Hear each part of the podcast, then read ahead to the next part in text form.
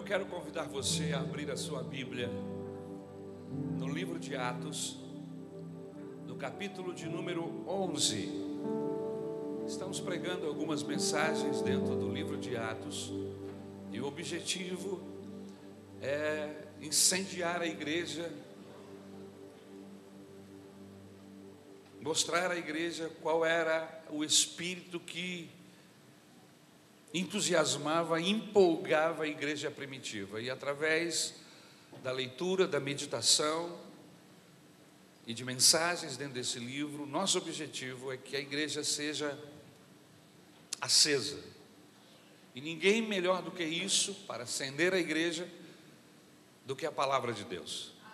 Então, nosso objetivo é que nós possamos compreender o verdadeiro sentido da igreja do Senhor Jesus aqui na terra, através do estudo da palavra de Deus no livro de Atos, capítulo 11, versículo 19 até o versículo de número 30. O tema da mensagem é quando um cristão faz jus ao seu nome. Quando um cristão faz jus ao seu nome. Vamos ao texto? Atos 11, a partir do verso 19. Eu vou ler na nova versão internacional, a versão da Bíblia Sagrada. Diz assim o texto bíblico: Os que tinham sido dispersos por causa da perseguição desencadeada com a morte de Estevão chegaram até a Fenícia, Chipre e Antioquia anunciando a mensagem apenas aos judeus. Alguns deles, todavia, cipriotas e sirineus, foram a Antioquia e começaram a falar também aos gregos, contando-lhes as boas novas a respeito do Senhor Jesus. A mão do Senhor estava com eles, e muitos creram e se converteram ao Senhor. Notícias desse fato chegaram aos ouvidos da igreja em Jerusalém e eles enviaram Barnabé a Antioquia. Este, ali chegando e vendo a graça de Deus, ficou alegre e os animou a permanecer fiéis ao Senhor de todo o coração. Ele era um homem bom, cheio do Espírito Santo e de fé, e muitas pessoas foram acrescentadas ao Senhor. Então, Barnabé foi a Tarso procurar Saulo. E quando o encontrou, levou-o para Antioquia. Assim, durante um ano inteiro, Barnabé e Saulo se reuniram com a igreja e ensinaram a muitos. Em Antioquia, os discípulos foram pela primeira vez chamados cristãos. Naqueles dias, alguns profetas desceram de Jerusalém para Antioquia. Um deles, Ágabo, levantou-se e, pelo Espírito, predisse que uma grande fome sobreviria a todo o mundo romano, o que aconteceu durante o reinado de Cláudio. Os discípulos, cada um segundo as suas possibilidades, decidiram providenciar ajuda para os irmãos que viviam na Judéia. E o fizeram, enviando suas ofertas aos presbíteros pelas mãos de Barnabé e Saulo. Obrigado, meu Senhor, pela tua palavra. Eu rogo graça e inspiração sobre a minha vida e sobre a vida de todos que me ouvem aqui esta manhã, sejam aqueles que estão presencialmente ou aqueles que estão através da internet, Senhor, sendo abençoados por esse culto que a mesma graça possa nos envolver, que o mesmo poder do teu Espírito possa nos tocar e que essa mensagem, Senhor, possa estremecer o nosso interior e levar-nos a sermos cada vez mais fiéis a Ti. É o que nós te rogamos no nome de Jesus. Quando um cristão faz jus ao seu nome, amados, o que eu vou falar aqui não é novidade para mim nem para você, mas antigamente, aqueles que têm mais de 60 anos de idade, com certeza vão se lembrar de algumas coisas que eu vou falar aqui esta manhã. Antigamente, os cristãos gozavam de uma boa reputação. Fazer negócios com cristãos era certeza de sucesso. Por quê, pastor? Porque eram bons pagadores, ótimos empregados, bons patrões, gente honesta, sincera. Ter um cristão trabalhando na empresa era a certeza de que não haveria nenhum esquema montado, porque o cristão iria fazer o que é certo. Era comum, meus queridos irmãos, na sociedade de alguns anos atrás, buscar nas igrejas moças e rapazes para se casarem. É. Os rapazes faziam suas vidas, mas quando queriam casar, vinham buscar moças na igreja. Porque sabiam, inclusive aconselhados por suas próprias mães, que na igreja haviam moças honestas, castas, sinceras, pessoas de Deus e queriam abençoar suas vidas. Os mais antigos vão concordar comigo sobre esse assunto, porque isso era comum. Interessante, não é verdade? Eram moças comportadas, rapazes honestos. Saber que um rapaz cristão estava namorando uma das minhas filhas, de nossas filhas, era você se sentir seguro, saber, não, rapaz é honesto, ele não vai abusar da minha filha, ele não vai, ele é cristão, é um rapaz decente, tem boa criação. Era isso que eu ouvia quando eu era criança. Mas, infelizmente, os tempos mudaram. Os cristãos já não têm a mesma reputação, irmãos. Há muitos que preferem contratar um ímpio do que um cristão para trabalhar em sua casa ou em seus negócios. Porque eles, infelizmente, já não representam mais a cristandade. Não foi a primeira nem a última vez infelizmente, que vimos pastores evangélicos suspeitos de envolvimentos em escândalos de propinas, em governos. Irmãos, eu fico morrendo de vergonha quando eu vejo manchetes estampando na primeira página dos jornais que líderes evangélicos mais uma vez foram pegos com a mão na botija. É horroroso líderes evangélicos, crentes de uma forma geral, que eram para ser exemplos de fidelidade conjugal, exemplos de compromisso com Deus, são os primeiros a abandonarem suas famílias por aventuras amorosas. Paulo, quando escreve aos Romanos, capítulo 1 e versículo 16, ele diz assim: não me envergonho do Evangelho, porque é o poder de Deus para a salvação de todo aquele que crê, primeiro dos judeus, depois do grego. Mas eu queria fazer uma pergunta esta manhã a todos vocês que me ouvem. Será que hoje o Evangelho do nosso Senhor Jesus Cristo não sentiria vergonha de nós? Será que hoje o Evangelho do nosso Senhor Jesus, baseado no que Paulo nos afirma, não sentiria vergonha do nosso jeito de ser cristão, do que transformamos o cristianismo?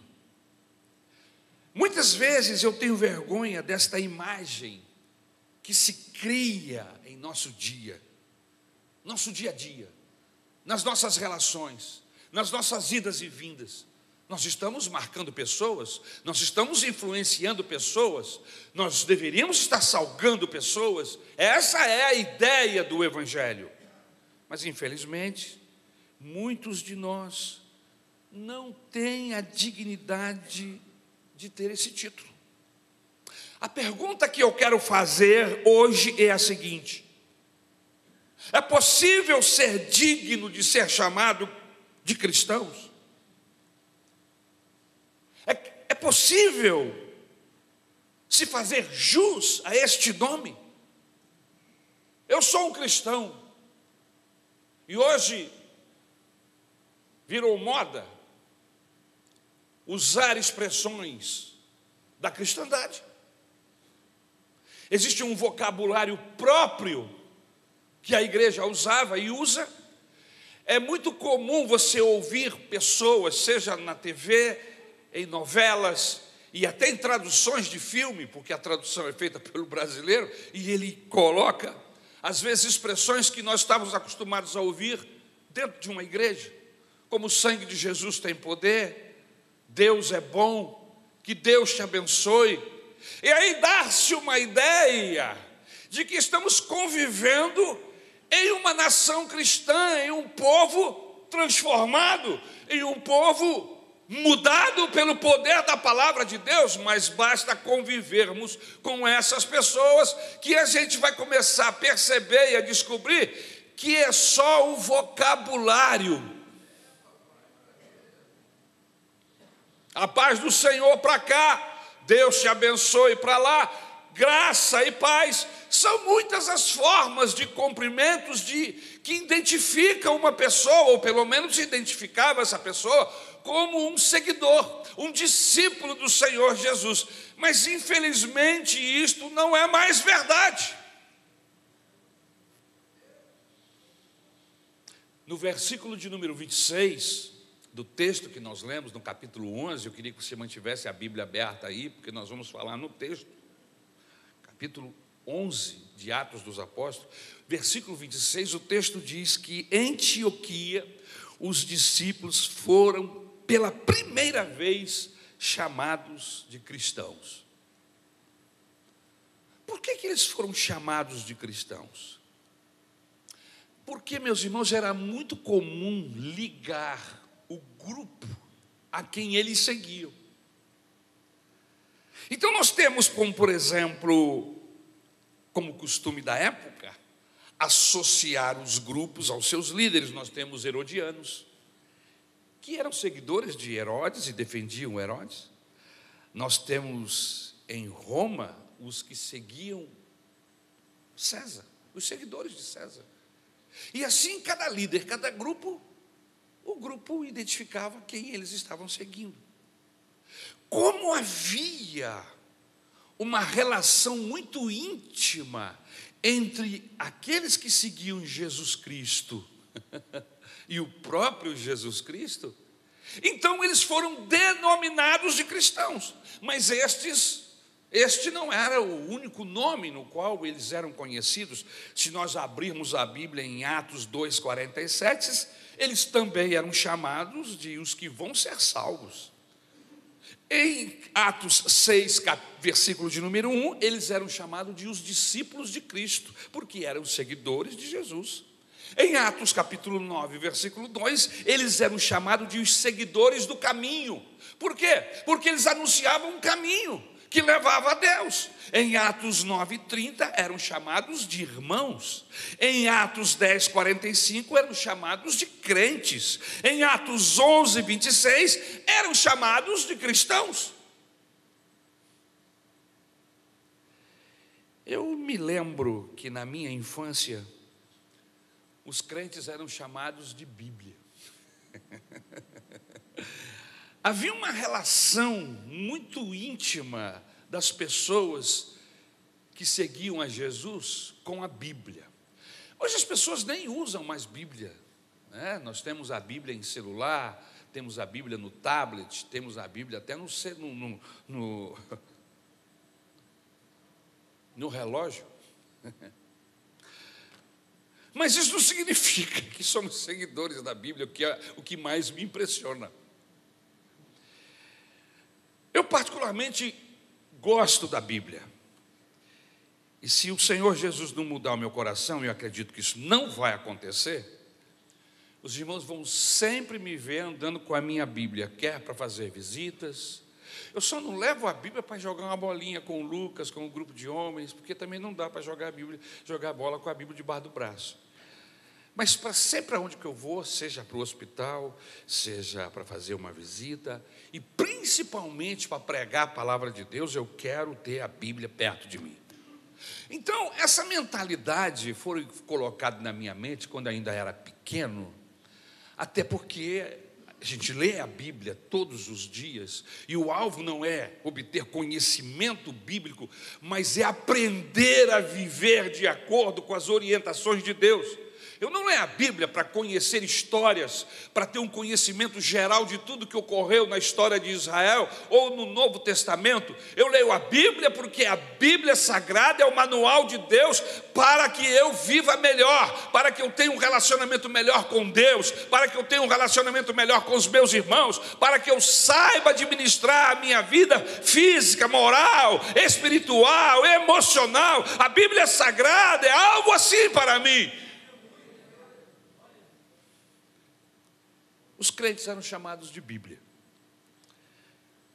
Com o passar do tempo, nós fomos perdendo essa característica. Não sei porquê, mas hoje já não somos mais chamados de Bíblias.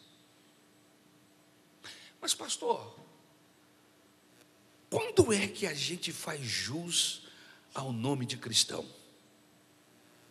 Quando é que se justifica ser chamado de cristão? Primeiro, quando a gente consegue discernir, vermos em todas as circunstâncias a vontade de Deus. Eu vou repetir. Quando é que nós podemos ser chamados de cristãos? Quando nós, que somos chamados de cristãos, discernirmos e vermos em todas as circunstâncias a vontade de Deus. Veja aí o versículo 19 e o versículo 20.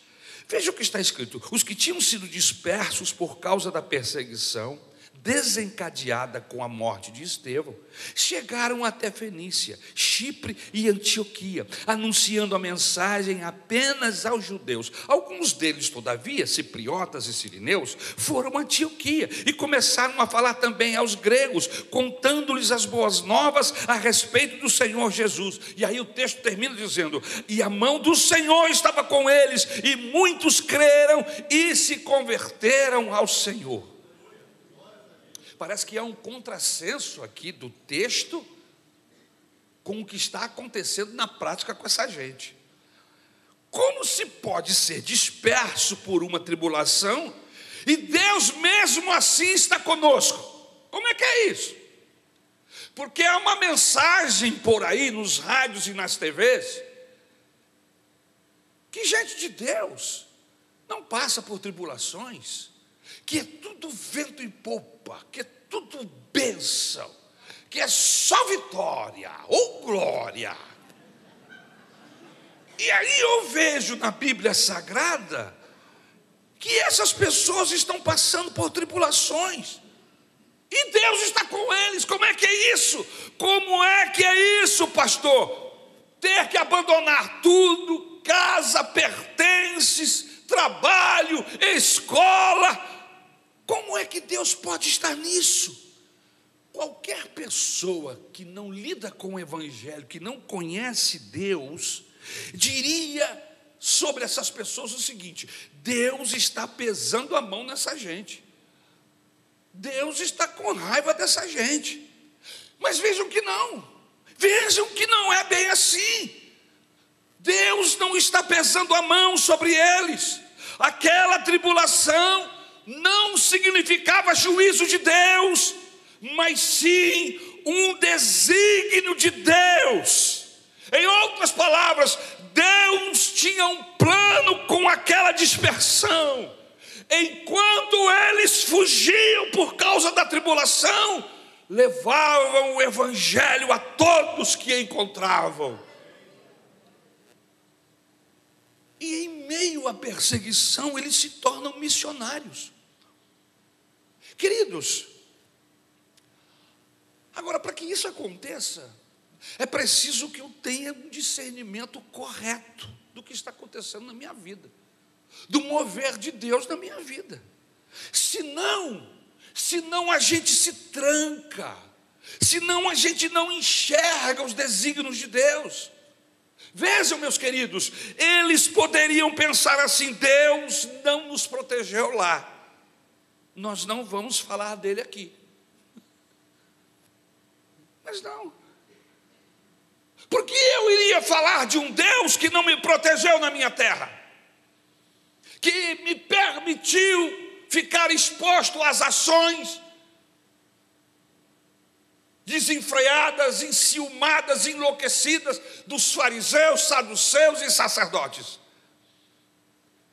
Mas veja a capacidade de raciocínio desse povo, veja, eles entendem que por trás de toda aquela perseguição, que por trás daqueles problemas, das dificuldades em que eles estavam enfrentando, havia um plano de Deus, eureka!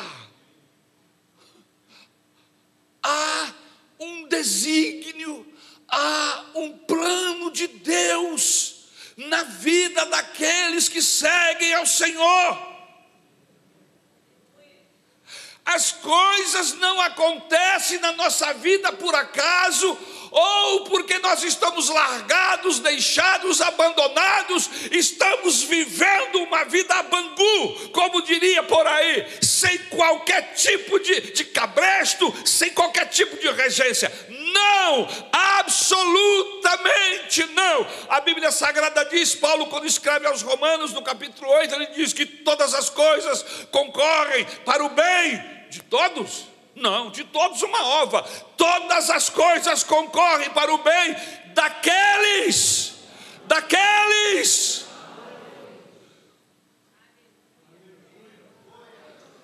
Daqueles que amam a Deus. E o versículo seguinte diz: daqueles que Deus tem um propósito. E o alvo de Deus, quando permite essas coisas acontecerem, o texto diz isso, é nos formar, nos transformar a imagem e semelhança do seu Filho Jesus Cristo. E aí eles não se fecharam. E aí, com essa compreensão, as circunstâncias não tornam essas pessoas vítimas não nos faz vítimas, mas em todas as circunstâncias, por mais adversas que fossem, eles viam uma oportunidade de levarem a mensagem de serem bênção. Essa é a ideia do Evangelho. Essa é a ideia do cristianismo, de ser um cristão. É quando a tribulação chegar na minha porta, eu não me tornar uma vítima não viver um vitimismo da tribulação do problema, mas mesmo vivendo aquela tribulação, não me esquecer que eu posso ser vaso de bênção na vida das pessoas, que eu, que essa tribulação que chegou até a mim, foi o Senhor que permitiu, e se Ele permitiu é porque Ele tem um desígnio, Ele tem um propósito, e é melhor eu viver no propósito de Deus do que sair fora dele. Irmãos, o verdadeiro cristianismo é aquele que se prova na adversidade. A verdadeira prova de nossa fé não acontece quando reagimos em circunstâncias boas, mas a verdadeira prova de nossa fé acontece quando estamos debaixo de tribulações quando estamos dispersos, sendo perseguidos, fugindo, exatamente como estava acontecendo com esse grupo de pessoas. Mesmo assim, nestas circunstâncias, eles não perdem a capacidade de pregar o Evangelho, eles não perdem a oportunidade de ser bênção na vida de alguém. Você conhece gente que, quando está passando por tribulação, perde essa capacidade? Ele, só, ele começa a entender que parece que Deus está pesando a mão nele, parece que Deus se esqueceu dele, ele virou uma vítima das circunstâncias, e ele agora não pode ser mais bênção para ninguém. Não é evangelho, não é isso. Eles não saíam murmurando. Eles não foram pelas estradas com murmuração, mas eles iam pelas estradas com um cântico novo, com júbilo. Se você notar, essa não era a mente apenas das pessoas, mas era a mente dos discípulos, dos apóstolos, que por sua vez passavam isso para as pessoas. É um prazer. Tanto que quando eles eram presos, quando eles eram pressionados, perseguidos, eles não se sentiam vítimas do Evangelho. Oh, meu Deus, e agora? Porque eu, eu recebi, eu abracei essa fé, agora eu estou vivendo essa tribulação. Não! Sabe como eles se sentiam? Honrados, alegres, por estarem sofrendo por amor a Jesus. Que cabeça é essa, irmão? É cabeça de crente, é cabeça de cristão, é cabeça de quem anda com Jesus.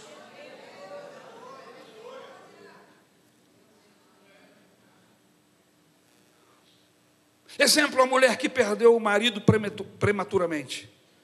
A primeira coisa que ela faz é perguntar: por que Deus? Por que eu? E aí ela se tranca. Se tranca para a vida. Se tranca para Deus. É um pai que perde o filho prematuramente. Não quero mais Deus. Me lembro quando pastoreava a igreja de Vila Isabel, quando ainda tínhamos igreja lá, que uma família inteira saiu da igreja, porque um recém-nascido que era uma graça de criança, um menino, um menino abençoado, faleceu. Nós oramos, pedimos a Deus, a igreja orou, mas a criança faleceu.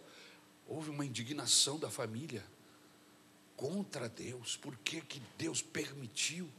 E existe um monte de gente com esse tipo de questionamento dentro desse evangelho.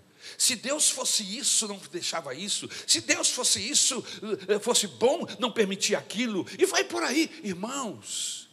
Ele é Senhor de toda e qualquer circunstância. E Ele é meu Senhor também. E eu costumo pensar da seguinte maneira: entrou na sala da minha casa foi porque Deus deixou. Você está entendendo, irmãos? Eu não vivo segundo as ordens, as orientações de Satanás. Eu vivo uma vida e procuro fazê-la da melhor maneira possível dentro da palavra de Deus. Eu sou do Senhor.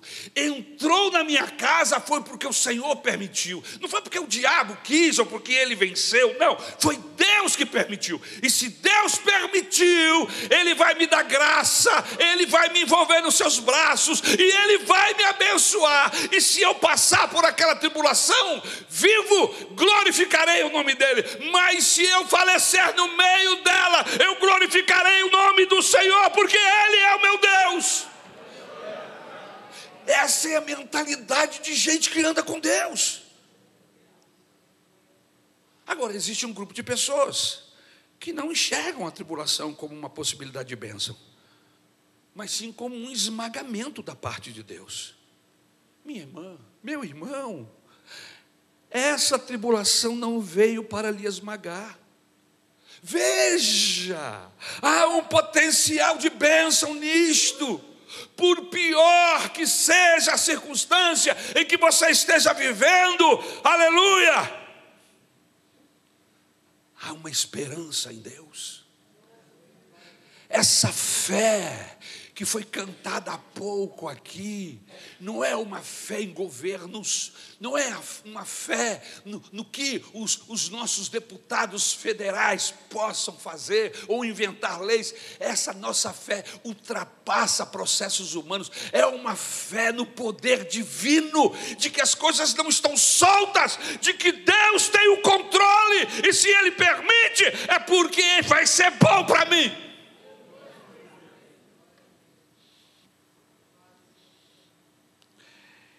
Em 2015, houve um triatlon em Brasília. E eu estava vendo isso na internet.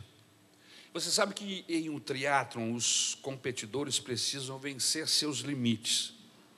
São 10 quilômetros de natação, são 120 quilômetros de bicicleta e 42 quilômetros correndo. É prova para leão. E um dos atletas, chamado José Rosa das Neves, trazia consigo seu filho, o nome dele Elker. Ele nasceu, esse menino, com uma doença chamada mielomeningocele. Mielomeningocele. Esta doença, ela afeta a coluna, os braços, as pernas, a fala, o cérebro, a respiração, tudo. E deixa o menino totalmente dependente de ajuda.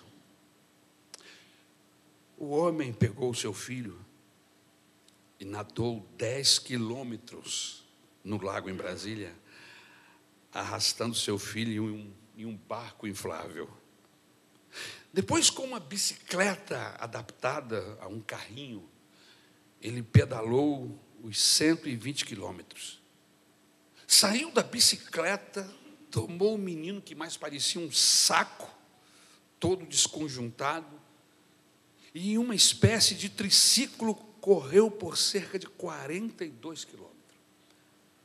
O menino não podia falar, grunhia, mas os espectadores se emocionavam porque ele dizia: Vai, papai. E as pessoas torciam para que ele chegasse no tempo da classificação.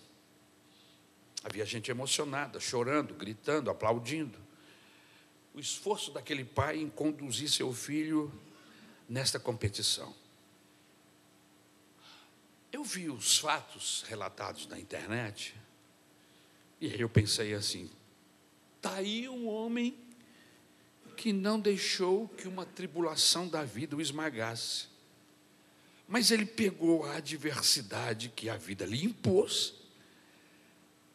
que ele não tinha controle sobre ela, e ao invés de se deixar esmagar e ficar no fundo de uma rede, em cima de uma cama, dentro de um quarto, lambendo as feridas, em uma autocomiseração, dizendo: coitadinho de mim, ninguém tem pena de mim, o que é que eu vou fazer com esse menino? Ele poderia ter abandonado seu filho enfermo em uma dessas instituições de saúde para especiais e tocar a sua vida.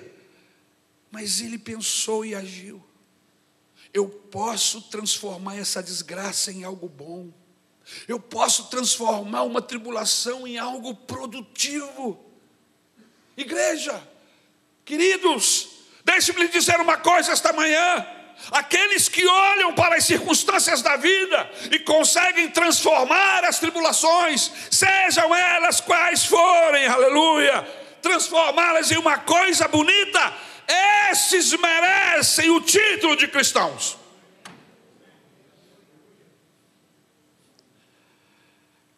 Porque é exatamente isso que os discípulos estão fazendo aqui no texto que eu li. Eles perderam suas casas, perderam seus trabalhos, foram obrigados a sair dos lugares onde estavam e foram espalhados por toda a Palestina, por toda aquela área, subindo o Samaria, vão embora. Eles vão a toda parte pregando Jesus. Por quê? Porque eles não perderam a capacidade de pensar que, mesmo em meio a tribulações, é possível ser bênção para ajudar e abençoar outros. E com essa cabeça, irmãos, eles levam o Evangelho de Jesus por toda aquela região. Jesus é bom, mas você perdeu sua família. Jesus é bom, mas você perdeu a sua casa. Jesus é maravilhoso, mas, mas e os seus filhos e suas filhas? Deus é bom. Parece coisa de doido, não, irmãos. É saber que há um desígnio que há um propósito em todas as coisas na vida daquele que anda com o Senhor. Eu ouvi alguém dizer, não me lembro quem, eu anotei, e diz assim: o, o riacho perde sua melodia se tirarmos as pedras. Lembra-me a oração de um pastor por uma criança de menos de oito anos que estava com leucemia. E o pastor disse assim em sua oração: Deus, tu és sábio demais para errar, tu és bom demais para fazer o mal. Nós confiamos em ti. Você entendeu? Tu és sábio demais para errar. E tu és bom demais para consentir o mal. Nós confiamos em ti. Não importa as circunstâncias em que estamos vivendo, os nossos olhos estão voltados para ti. Se é para enfrentar a fornalha, nós vamos enfrentar a fornalha, não nos dobraremos ao vitimismo, não queremos ser olhados como alguém especial, não, somos apenas pessoas que confiamos em Deus e sabemos que Ele tem desígnios para as nossas vidas, Deus tem um plano para cada um de nós. Você sabe qual é o primeiro versículo da Bíblia? No princípio criou o Senhor Jesus, criou Deus os céus e a terra. Você sabe qual é o último versículo da Bíblia? A graça do Senhor Jesus seja com todos. Agora, preste atenção. Você sabe qual é o versículo que fica exatamente no meio da Bíblia? O Salmo de número 118 e o versículo 9. O que está escrito lá, pastor? É melhor buscar refúgio no Senhor do que confiar em príncipes. Volte a olhar para Deus.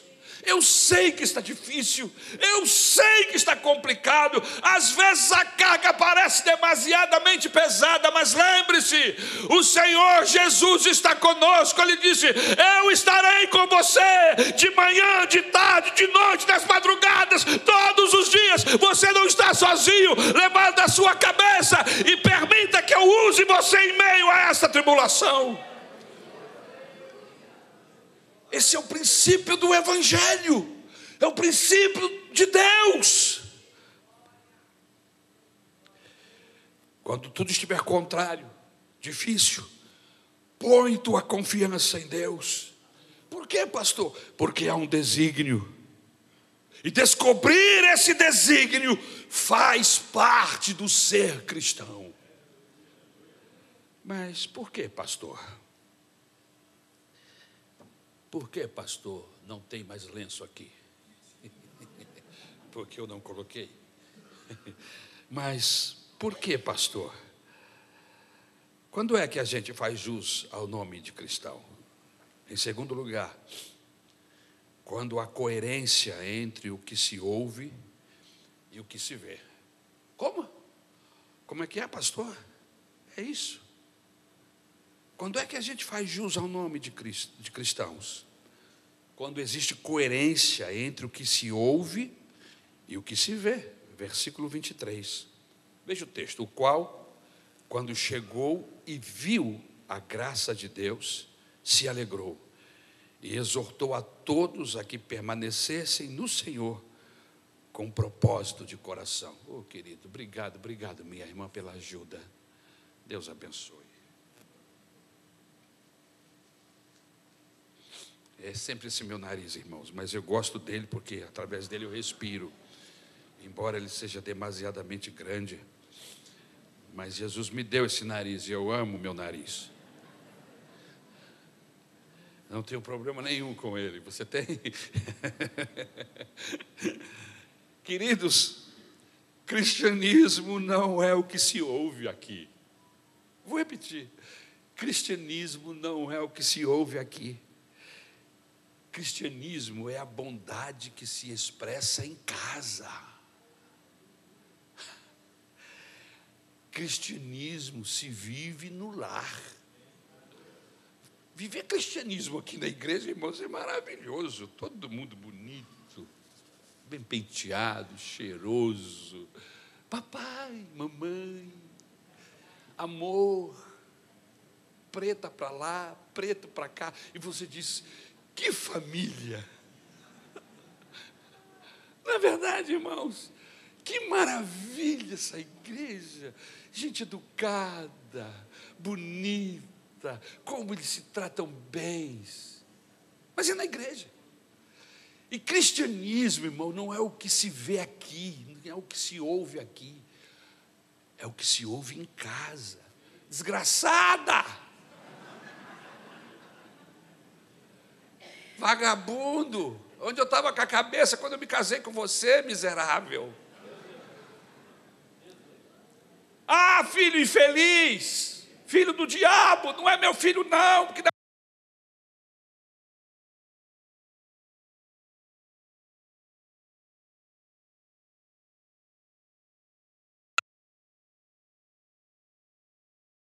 negócio aqui, dá tudo certo. O problema é lá em casa, é no meu trabalho. Cristianismo se concretiza nos negócios lá fora. Cristianismo é a justiça que impera em uma sociedade. Cristianismo é o respeito que se tem nas relações de trabalho. Empregador versus empregados, empregado versus empregador. É aí que eu vejo cristianismo. Cristianismo é compaixão junto aos infelizes. Cristianismo é a libertação para os que estão presos e cativos. Cristianismo é protesto diante da impunidade. Cristianismo é ter confiança na justiça divina e buscar por ela. Ouvi dizer de um pastor que fez uma pergunta inquietante à sua igreja. E que pergunta foi essa, pastor? A pergunta é ótima, lá vai. O que vocês fizeram durante a semana que passou que ninguém faria, a não ser que fosse um cristão? Vou aproveitar para limpar o nariz, enquanto você pensa. O que é que nós fizemos durante a semana passada que ninguém faria, a não ser se fosse um cristão, um cristão verdadeiro? Sabe o que o Senhor Jesus disse em Mateus capítulo 5, versículo 20? Se a vossa justiça não exceder em muito a dos escribas e fariseus, de maneira nenhuma entrareis no reino dos céus. Eu vou repetir porque esse texto é tenebroso. Se a vossa justiça não se excederem muito a dos, dos escribas e fariseus, de maneira nenhuma entrareis no reino dos céus. O que, que nós fizemos de diferente na semana passada? Sabe qual é o meu medo, meus irmãos? É que nós estamos iguais demais. Iguais demais. Não existe diferença entre a igreja e o mundo. Nós falamos igual, nós nos vestimos iguais, os nossos casamentos são iguais, nos divorciamos, brigamos e nos separamos iguais. As nossas filhas se vestem de forma indecente, como as moças indecentes da sociedade. Os nossos filhos desequilibrados, irrespondosos, desonestos e insinceros, como os filhos dos ímpios. Estamos muito parecidos. Estamos iguais demais. Barnabé se alegrou porque ele viu que havia coerência com aquilo que ele ouviu e daquilo que ele viu. Ele ouviu dizer que havia um grupo transformado, ele foi lá enviado pelos apóstolos. E quando ele chegou lá, a Bíblia diz que ele se alegrou, porque falou assim: não foi só o que eu ouvi, não. A galera lá é mudada mesmo, aquela gente lá é transformada. Deus passou lá, eles são cumpridores da Bíblia, eles são seguidores de Jesus, igual a nós, são gente de Deus.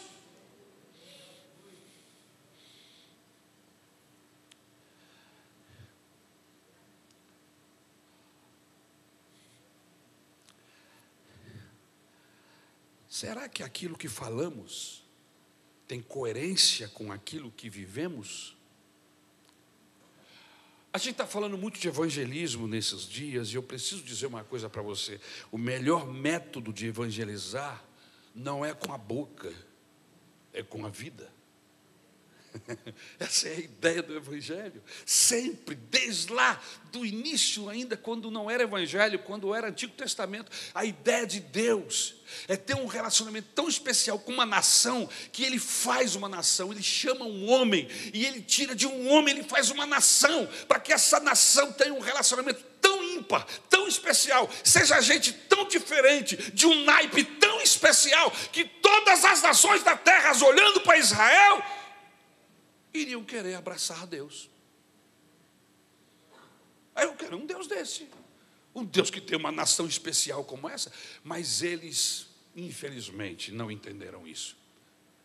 E aí Deus chama um povo no Novo Testamento e começa com um. Aleluia. Exatamente como começou lá atrás com Abraão. Ele começa com um, ele envia Jesus. Jesus é esse um que chega. Ele é o patrono da igreja.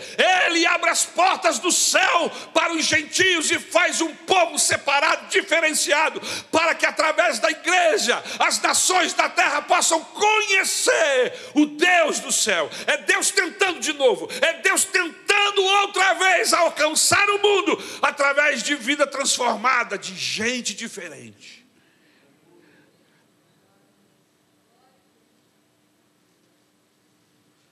O melhor método de evangelizar não é com a boca, é com a nossa vida. Nós falamos mais alto com a nossa vida do que com a nossa voz. Você tem coragem de convidar alguém para passar uma semana na sua casa? E depois essa pessoa vai ficar tão maravilhada da sua vida que vai se converter a Jesus. Você tem coragem? Ei, rapaz, eu fiquei desafiado. A história de Gordon Maxwell é interessante. Diz que o Maxwell, Gordon Maxwell, foi missionário na Índia. E ele não conseguia aprender o dialeto daquela região. Seis meses depois, ele descobriu que o seu vizinho era professor daquele dialeto. E ele chegou para o seu vizinho, que era professor, e disse: Eu quero te contratar. Você me ensina esse dialeto que está muito difícil para mim. Eu preciso de aulas diárias. E eu me proponho, eu quero passar o dia com você, para aprender melhor o dialeto. E aí o professor olhou para ele, abriu um sorrisozinho e disse: De jeito nenhum. e o Maxwell disse: Não, mas eu, eu quero aprender, você precisa me ensinar. De jeito nenhum, respondeu o professor. Ninguém pode conviver com você e não se converter. Por isto, não. Isso é trama tua. Tu quer me converter e está querendo ficar comigo. Irmãos, essa historinha mostra bem o que nós deveríamos ser. Precisamos autenticar a nossa teologia com a nossa vida. Precisamos harmonizar o nosso comportamento com a nossa música. Nós cantamos músicas tão lindas, nós falamos de santidade, de pureza, de adoração perfeita.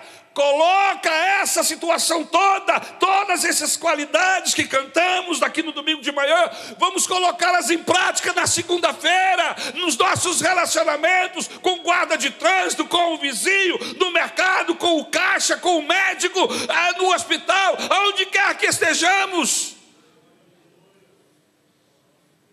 coincidir os nossos interesses com os interesses de Deus, alicerçar a nossa vida em obras reais e não em obras hipócritas.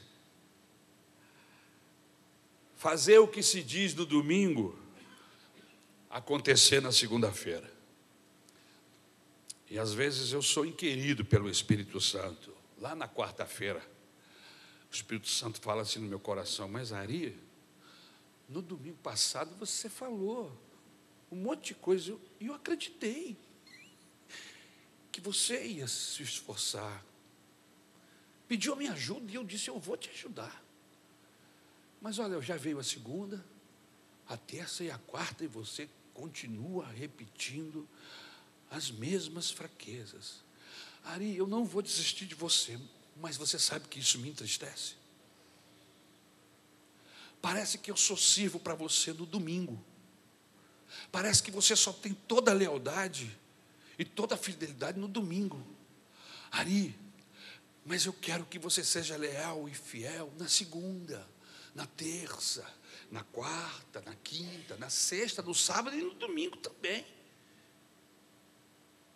Mas, pastor, quando é que a gente faz jus ao nome de cristão? Terceiro, fazemos jus ao nome de cristão quando a nossa autoridade espiritual vem do caráter e não do carisma. Veja o que diz o versículo 23. Porque era homem bom, cheio do Espírito Santo e de fé, e muita gente se uniu ao Senhor. Será que o Barnabé era um bom pregador, irmãos? Eu nem sei, a Bíblia não me dá essa informação. Será que ele era um bom músico? A Bíblia não me diz. De repente ele até tocava alguma coisa lá, mas não diz. Acredito que não. A autoridade de Barnabé não estava na sua oratória. A autoridade de Barnabé estava no seu caráter. As pessoas se convertiam não por causa das sessões de avisos da igreja, que agora as sessões de aviso, com a ajuda da Márcia, de um grupo de irmãos, oh, a igreja até aplaude, se tornou algo especial. Será que alguém vai se converter por causa da sessão de avisos? Hã? Por causa dos músicos da orquestra? Que orquestra linda, como toca bonito! Por causa do pastor? Que conta umas gracinhas de vez em quando, faz umas piadinhas engraçadas? Ou será que essas pessoas se convertiam por causa do poder de Deus e por causa do caráter de quem estava falando? Caráter que foi transformado. Irmãos, as pessoas querem ver transformação em mim. Que mudança em mim fez o meu bom Jesus entrando no meu coração. Irmãos, as pessoas não estão prestando atenção no que eu falo, mas no que eu faço. Eles olham para o meu casamento, eles olham para a maneira como eu crio meus filhos, eles olham para a maneira como eu compro e vendo, eles olham para a maneira como eu me distingo, como eu, eu ando na rua, como eu, eu, eu lido com os meus negócios. É o meu jeito, meu jeito, é o meu caráter que vai mostrar para as pessoas: esse homem é um homem sério, essa mulher é uma mulher séria. Você sabe o que mais me escandaliza entre todos os escândalos envolvendo líderes, pastores? É que não faz muito tempo os pastores eram chamados de que mesmo, irmãos? Me fugiu, foi embora. De reverendos. Reverendo reverendo, reverendo para lá, reverendo para cá. E aí você vai no dicionário para descobrir o que é reverendo, o significado. Reverendo é aquele que é digno de reverência. Um caráter elibado. Uma pessoa de outra estirpe. E hoje, a gente fica preocupado de se apresentar como pastor em determinados lugares. Porque se você falar sou um pastor evangélico, pode ser que feche o coração de alguém. Tal é o bandidismo. O texto diz que ele era um homem bom. Eu me lembro, quando jovem, que tinha até uma musiquinha com Barnabé. Era o seu nome Barnabé, natural de Chipre, também chamado de José das consolações, homem bom e piedoso, cheio de amor e fé, homem de Deus. Deixa eu dizer uma coisa para você. Homem de Deus não te convida para negócios ilícitos. Homem de Deus não te chama para ir para um motel. Homem de Deus não abandona sua família. Mulher de Deus é mulher sincera, verdadeira, fiel. Há uma confusão porque todo mundo diz ser homem de Deus, mulher de Deus, está uma bagunça. Homem de Deus não, não recebe propina, homem de Deus não está envolvido em escândalo, homem de Deus é digno de reverência, porque tem um caráter elevado, porque foi transformado porque teve um encontro com Jesus, era um bandido da pior qualidade, um safado, pode estar até na prisão pagando, mas foi transformado pelo poder do Evangelho, e roubava, mas não rouba mais, era ladrão, homicida, mas foi transformado pelo poder do Evangelho. Eu cheguei em uma dessas nossas igrejas, e o pastor, um dos diáconos me disse assim: Pastor, é, só para o senhor saber, quando o senhor estiver falando, principalmente sobre alguns assuntos, cuidado. Eu falei, por quê? Não, porque nós temos um diácono aqui que era matador. Eu falei, ah, é? É. Negócio com ele, ele puxava a faca logo. Não tinha negócio. É mesmo? É, então, senhor, quando o senhor for falar com ele, o senhor E aí eu não conhecia ninguém, todos eles muito bem, me tratando muito bem. E aí eu cheguei perto do dito cujo, sem saber quem era. Falei assim: Oi, meu irmão, você está bem? Deus abençoe, pastor. Aí ele olhou para mim e falou assim, e começou a brotar lágrimas nos olhos. Falou assim: Pastor, eu fui transformado pelo poder do Evangelho. Eu não sou mais quem eu era. E eu falei: Mas quem é que você era? Ah, pastor, eu não quero nem lhe contar, mas eu era uma pessoa longe de Deus. E você sabe o que acontece com gente longe de Deus? Tudo de ruim. Eu falei, pois é, pois agora o senhor pode contar comigo. Se o senhor tiver alguma coisa para falar comigo, seja firme comigo, pastor, porque eu quero servir a Deus eu, eu quero servir. Não se preocupe, pastor. Jesus transformou e está transformando a minha vida. Se precisar puxar minha orelha, pode puxar, eu estou aqui para servir a Jesus. Desfalou tudo que o outro infeliz havia falado.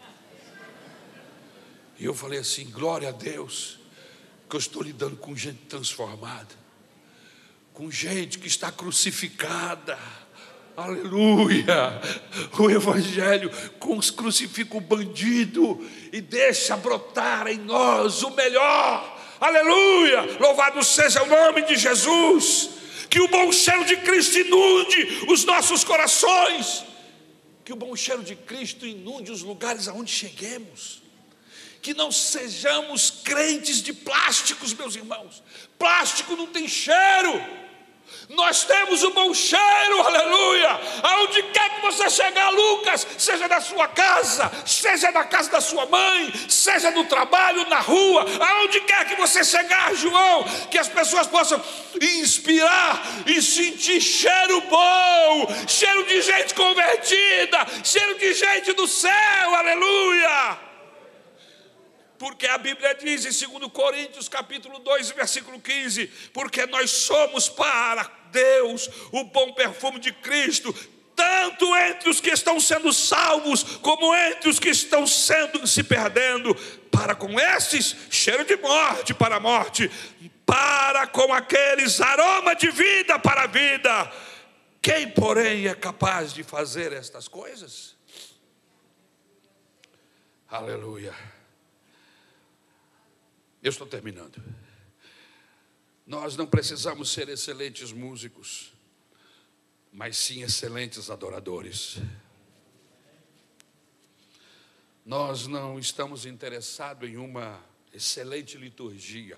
Oh, que liturgia, que culto suave, que, que forma especial, irmãos. Nós não estamos interessados se a liturgia é leve, pesada, mas nós estamos interessados em que o culto seja excelente, que se sinta a presença de Deus, que a presença de Deus seja a diferença do culto anterior. Nós não estamos interessados em excelentes pregadores, mas nós precisamos de mensageiros de Deus. Não queremos pessoas que sejam ótimas no palco, mas nos bastidores tem uma vida suja, uma vida nojenta.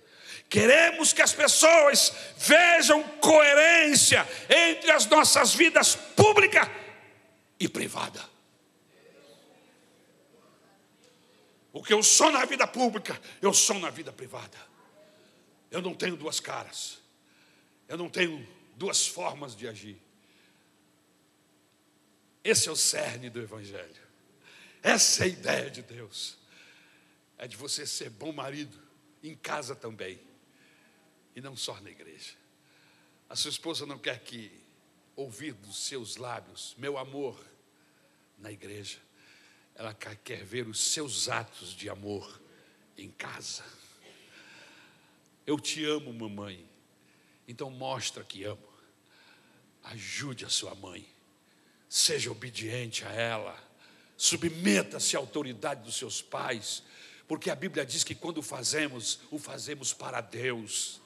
Porque senão, meus irmãos, o nosso culto é vão, não há utilidade alguma, é só religiosidade, e a gente engana um ao outro, dá um tapinha nas costas, se abraça, ah, aleluia, que maravilha, mas a gente continua o mesmo, sem mudança de vida.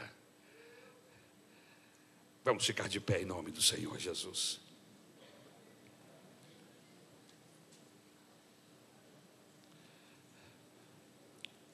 O quarto ponto, eu só vou ler, porque ele também é importante.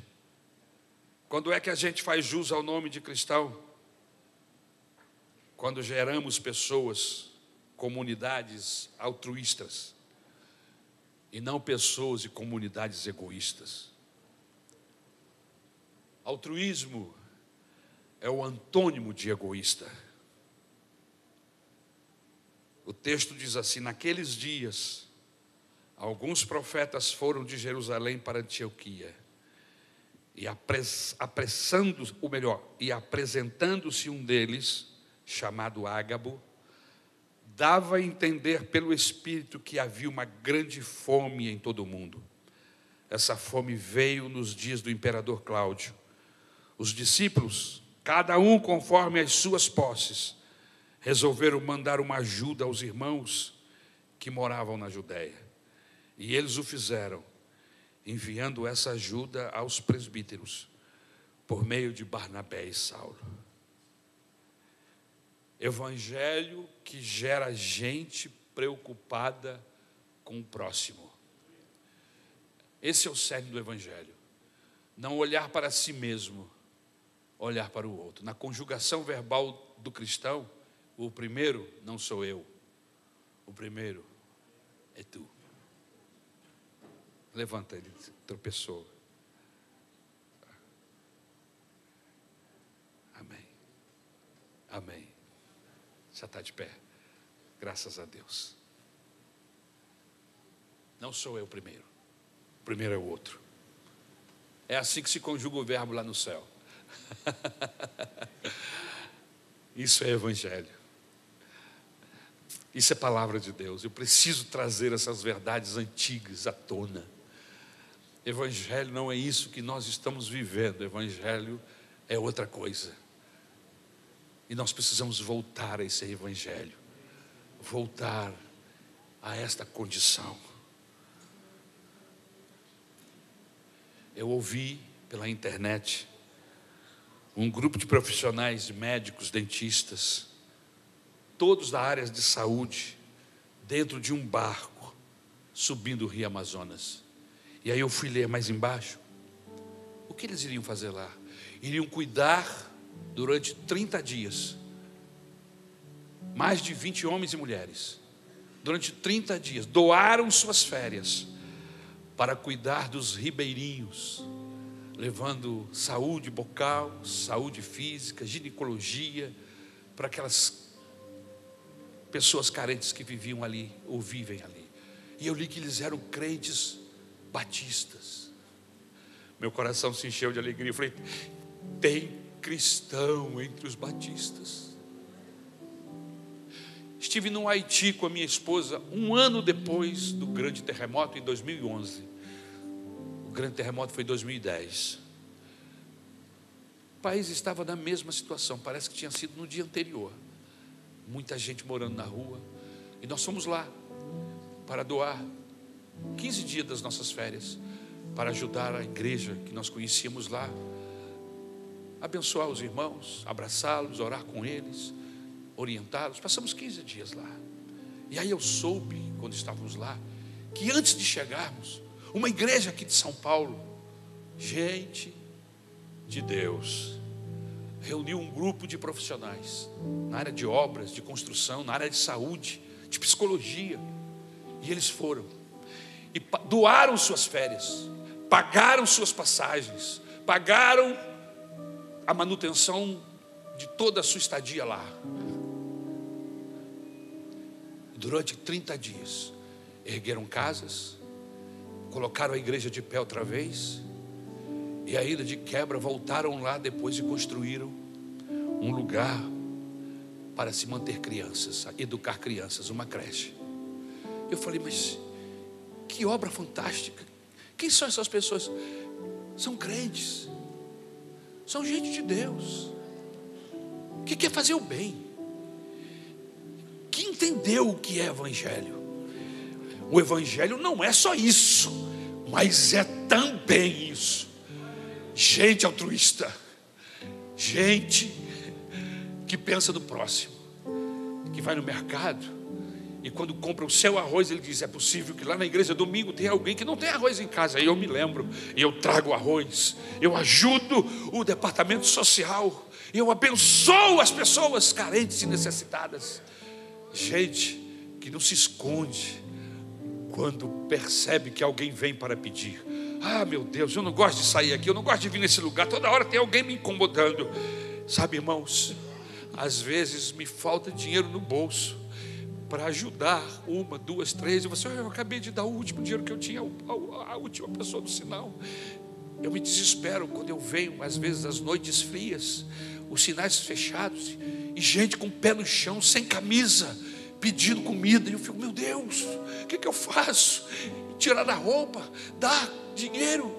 Irmãos, a gente não pode se deixar embrutecer essa sociedade vai nos embrutecendo e a gente vai perdendo a sensibilidade, a gente vai perdendo o norte, a gente vai perdendo a característica de ser cristão. Esta mensagem não tem como objetivo abater você, mas pelo contrário, exaltar você, chamar a sua atenção. Vamos voltar ao cristianismo, vamos voltar a ser gente que Deus pode dizer: eu posso contar com um grupo de gente lá na Maranata, eu posso contar com aquela igreja, por quê? Porque aquela igreja aparece parece que entendeu o que é Evangelho.